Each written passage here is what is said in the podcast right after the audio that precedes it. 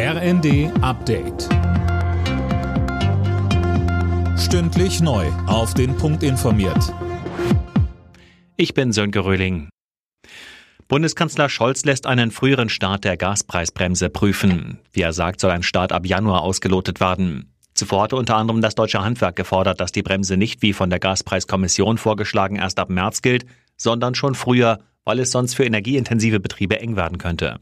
Dazu sagte Scholz. Was wir nicht machen können, ist zu beschließen, es äh, klappt am 1. Januar und dann sagen die Unternehmen, die das herstellen müssen, die Versorgungsbetriebe, klappt aber nicht, das machen wir nicht. Das wird nur in einem großen Schulterschluss in Deutschland gelingen und den organisieren wir gerade, die Fragen zu diskutieren, wie das geht.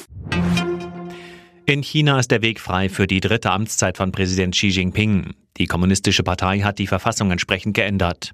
Die Sitzung wurde von einem Zwischenfall überschattet.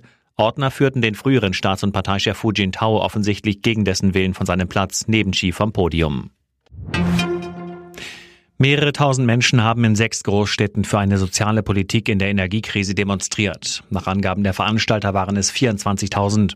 Jana Klonikowski hat die Einzelheiten. In Berlin, Dresden, Düsseldorf, Frankfurt, Hannover und Stuttgart sind die Leute unter dem Motto solidarisch durch die Krise auf die Straße gegangen.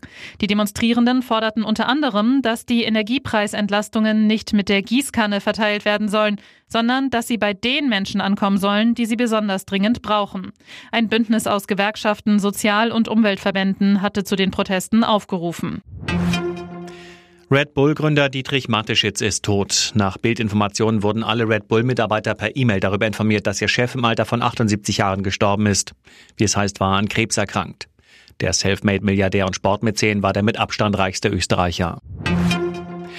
Eintracht Frankfurt hat im Abendspiel der Fußball-Bundesliga einen Sieg eingefahren. Gegen Borussia Mönchengladbach gewannen die Frankfurter mit 3 zu 1.